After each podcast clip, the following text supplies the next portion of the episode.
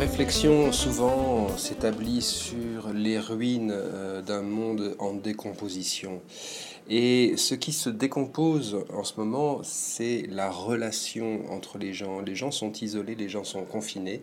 Et on peut, à bon droit, euh, se demander, se poser la question, c'est le moment peut-être euh, de réfléchir un petit peu de manière philosophique à ce qui relie les gens entre eux. Qu'est-ce qui fait le lien Hein?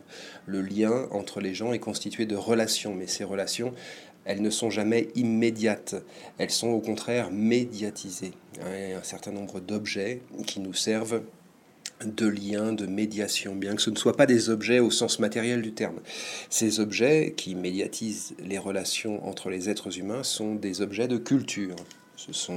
Et la culture, euh, d'ailleurs, c'est de la miel. Hein. Et ce sont des objets de culture, donc des idées, des représentations, des procédures, des comportements acquis, des croyances, euh, produits et hérités par une histoire culturelle, une histoire euh, millénaire. Hein. Donc nous repérons notre position dans l'existence et en même temps notre position par rapport aux autres en fonction de tout un système de coordonnées de sens qui est à la fois une signification et une direction, un système de coordonnées dans lequel nous nous inscrivons et qui nous détermine largement et qui détermine également la manière de faire lien avec les autres. Nous sommes membres d'une espèce de matrice sociale qui nous ordonne en un système Hein, et cette matrice, qui est proprement toute la diversité et la profondeur de notre culture, nous offre un certain nombre de possibilités, tout autant qu'elle nous en refuse d'autres. Hein. Il est par exemple possible, euh, au sein de la culture qui est la nôtre, disons bon la culture occidentale, de penser ce qui nous relie les uns aux autres en termes de médias en termes d'information, en termes de dogmes, de croyances, d'idées, de représentations, etc., de valeurs. Hein. On peut se reconnaître, voilà, il y a un truc dont on a fait un, usage extrêmement abusif, on peut se reconnaître dans les valeurs de la République, par exemple. Et ça euh, tisse le lien entre euh, ces personnes qui croient à la même chose. Alors tout ça, hein, ce sont des possibilités valides et valables, éligibles, euh, que nous fournit notre fonds culturel si on entreprend de penser et de réfléchir sur ce qui constitue la relation entre les individus. Par contre, euh, pour prendre un exemple, il serait incongru et frappé de non-validité de penser la relation en termes d'animacules, Hein, c'est-à-dire euh, de corpuscules, de petits corps physiques, bons ou mauvais, qui seraient les vecteurs et euh, qui seraient porteurs de, propriétés qui se transmettraient matériellement de personne à personne sur une échelle globale. Ça, dans notre culture, non, c'est pas une explication valable. Hein. L'explication, alors dans certains peuples qu'on dit primitifs, hein, l'explication chamanistique ou magique de la, de comment dire, de l'expulsion de l'objet du mal euh, au Moyen Âge, il y avait aussi cette idée hein, que les fous avaient une espèce de pierre de folie et on leur ouvrait la tête et on leur euh, pratiquait l'extraction de la pierre de folie. Ça, ce genre d'explication, ça ne tient pas dans notre société. Hein. Peut-être comme une blague ou comme une fiction. On raffole des fictions d'ailleurs, mais ce ne sont pour nous que des fictions. Ce n'est pas une explication effective euh, de ce qui se passe, de la réalité, hein, de la relation entre individus dans le corps social. Il y a donc différentes choses qui relient les individus dans notre monde. Il y a différents systèmes de relations qui sont tous valides à un degré ou à un autre, dans des circonstances ou dans d'autres. Il y a euh, en somme différentes lectures possibles de ce qui se passe entre les gens dans le corps social. Et ces différentes lectures sont concurrentes. Aucune ne prévaut de façon absolue sur les autres, chacune a sa pertinence, son domaine de validité propre. Un exemple. Hein, je sais que les exemples, c'est pour les cons, mais un exemple. Un exemple. À la question pourquoi y a-t-il des inégalités sociales? Voilà, genre de question, on peut se poser cette question. Hein, pourquoi pas. Différentes réponses euh, concurrentes et également valides peuvent être apportées.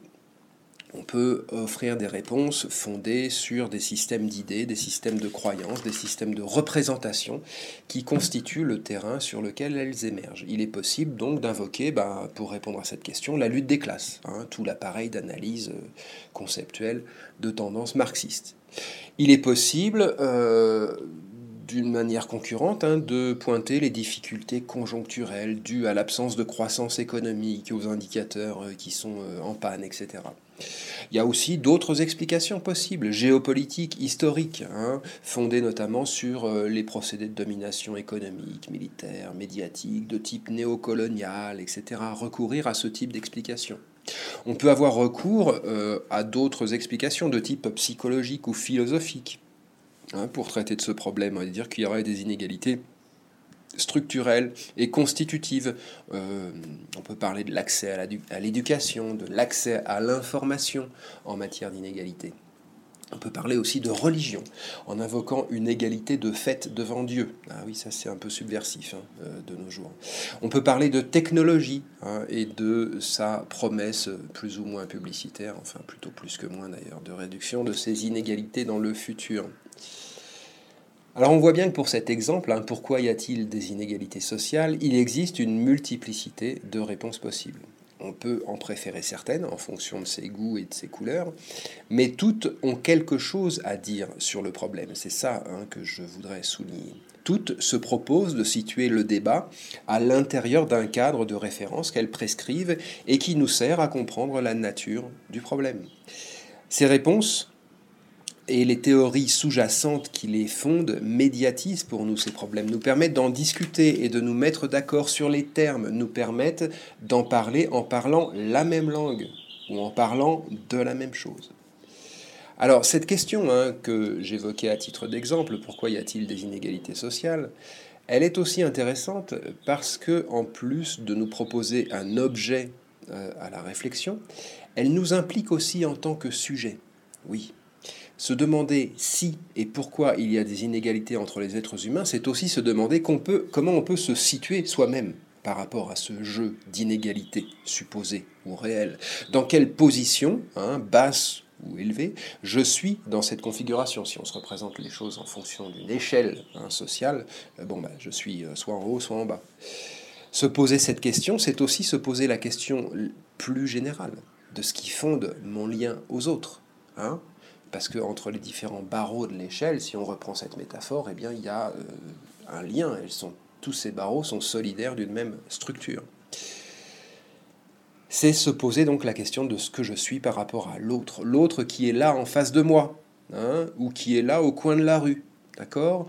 Ou qui est là, qui est là aussi dans des sphères où je n'ai pas accès. Hein, soit que ce soit un autre beaucoup plus favorisé que moi, qui vit dans des... Euh, Hein, dans des cercles, etc. Soit que ce soit un autre, au contraire, euh, beaucoup plus défavorisé que moi, qui vit comme ça en banlieue lointaine à l'orée des villes et dans des quartiers louches où je ne vais pas non plus. Hein. D'accord? Je suis. Euh, il y a beaucoup d'autres qui vivent là avec nous, qui sont partie prenante de cette même société dont nous faisons partie et qui pourtant sont inaccessibles à nos regards. Hein, mais pourtant, euh, nous, vivons euh, sous ces mêmes lois. D'accord? Il y a quelque chose hein, qui me relie à cet autre, cet autre auquel je n'ai jamais accès. Quel type de relation peut-on entretenir lui et moi? Qu'est-ce qui fait que lui et moi, si différents, si inconnus l'un à l'autre, si éloignés, hein, puisqu'on ne se croise jamais, eh ben, nous cohabitons pourtant au sein d'une même société, tous les deux d'une même matrice sociale, partie prenante d'une même, ambiance intellectuelle, culturelle. On occupe certes des positions différentes, mais on habite une même structure. On parle la même langue. On a les mêmes cadres de référence. Et si nous différons Hein, euh, comme ça, eh bien, on est, il y, a cette ambiguïté hein, d'être à la fois si éloigné et si proche. Et euh, ce système de référence qui nous est commun, eh bien, en particulier, il peut nous permettre à lui et à moi, à cet autre euh, éventuel et à moi, de juger de toutes nos différences et de les évaluer l'un et l'autre. Hein. Sans ce qui médiatise notre relation, nous serions de parfaits étrangers. Pour ce qui nous relie, nous sommes solidaires d'un système où nous occupons des places bien marquées. Alors, qu'est-ce donc à l'échelle de la planète, à l'échelle de ce que l'on nomme l'humanité, hein, qui ne semble pas promise à un très long avenir, entre parenthèses, mais qu'est-ce donc qui nous relie? Quel est le plus petit dénominateur commun? Quel est l'élément irréductible? Puisqu'il y a un foisonnement hein, de choses, euh, est-ce qu'on pourrait essayer de creuser, de dégager une espèce de plus petit dénominateur commun? Et euh, aujourd'hui, hein, en début d'année 2020, la réponse devient tout à fait évidente. Nous venons de la découvrir et le moment que nous vivons est à cet égard tout à fait historique. Bon, on est immergé dedans, on n'a peut-être pas le recul qu'il faut pour en juger, mais euh, là, il se passe vraiment, vraiment, vraiment quelque chose euh, d'historique hein, à l'échelle à l'échelle des millénaires. C'est un corpuscule matériel qui a reçu un nom de baptême, vous le connaissez, Covid-19, et qui est en même temps une menace de mort, une menace largement imaginaire, hein, c'est une grippe, euh, ni plus ni moins, donc une menace fabriquée, instrumentalisée, mais qui tient la planète entière en respect. Confinement, interdit de relation avec l'autre sous peine de punition. Alors, punition, car c'est en fait la relation elle-même qui contient ce corpuscule matériel, ce corpuscule matériel qui est objectivable sous forme virale, et la nature générale et comme philosophique de la relation a un corps, un corps qui peut être produit comme preuve et dont on donne des images, une sorte de curieuse habeas corpus. Vous savez, habeas corpus, c'est cette... Euh, c'est cette acquisition célébrée du droit qui prétend, qui, prescrit qu'on ne peut pas emprisonner quelqu'un et le juger sans sa présence. Il faut montrer son corps. Habeas corpus, ça veut dire on ne peut pas détenir quelqu'un et, euh, et le tuer, hein, ou, le, torturer et faire passer son corps aux oubliettes. Lorsqu'on juge de quelqu'un, il faut amener le corps de cette personne au tribunal pour qu'on vérifie qu'il soit en bonne santé et euh, pour que aussi il puisse parler et se défendre et dire ce qu'il a à dire, et pour qu'on puisse juger des choses en sa présence, habeas corpus, hein, en présence du corps. Et eh bien ici, euh, la production visuelle hein, de ce corpuscule matériel, de cette chose biologique, le virus, c'est une sorte d'habeas corpus biologique hein, ou épidémiologique, et euh, dont l'apparition dans l'histoire, concomitante, euh, entre parenthèses, on peut le remarquer et on peut essayer d'imaginer qu'il y a peut-être un lien entre les deux choses, euh, de l'habeas corpus dans le champ politique et dans le champ social, celui que je vous expliquais. Hein. Maintenant, on s'embarrasse de moins en moins euh, de justice et de droit et de et de l'habeas corpus, justement. On fait disparaître les gens hein, sans que ça soulève moult protestations. Euh, le statut hein, du corps physique présenté ici et représenté par le Covid-19 est quelque peu ambigu parce qu'il est à la fois à la frontière du visible et de l'invisible, entre l'idée et la matière. Il est invisible à l'œil nu, Hein. Euh, il est euh, rendu visible par des instruments perfectionnés de la science au terme d'une série d'inférences, de, procédures qui le produisent et qui le rendent manifeste. Alors il est non seulement manifesté dans le monde, mais sa présence devient totalitaire, au point que sans jamais l'avoir vu de nos yeux, il est partout, sous forme tout autant réelle, supposée que virtuelle. En fait, sa caractéristique principale, c'est qu'il peut faire apparition, n'importe quand. Il est imminence. La chose qui n'étant pas encore là devant nous, ou en est néanmoins sur le point de nous envahir complètement de manière absolue, c'est là, ça va arriver, c'est à l'instant que ça va se produire, et ce, à la condition que nous restions en relation. C'est un relatif qui est devenu absolu, signe des temps, où tout est relatif, et où donc toute la relation est devenue l'absolu. L'immanent, en termes philosophiques, est devenu le transcendant. Combien peu de résistance se montre au sein de l'humanité à ce confinement auquel elle est soumise, auquel, non, elle n'est pas soumise, auquel elle se soumet de son plein gré, ayant pleinement intégré comme réel le système de croyance nouveau,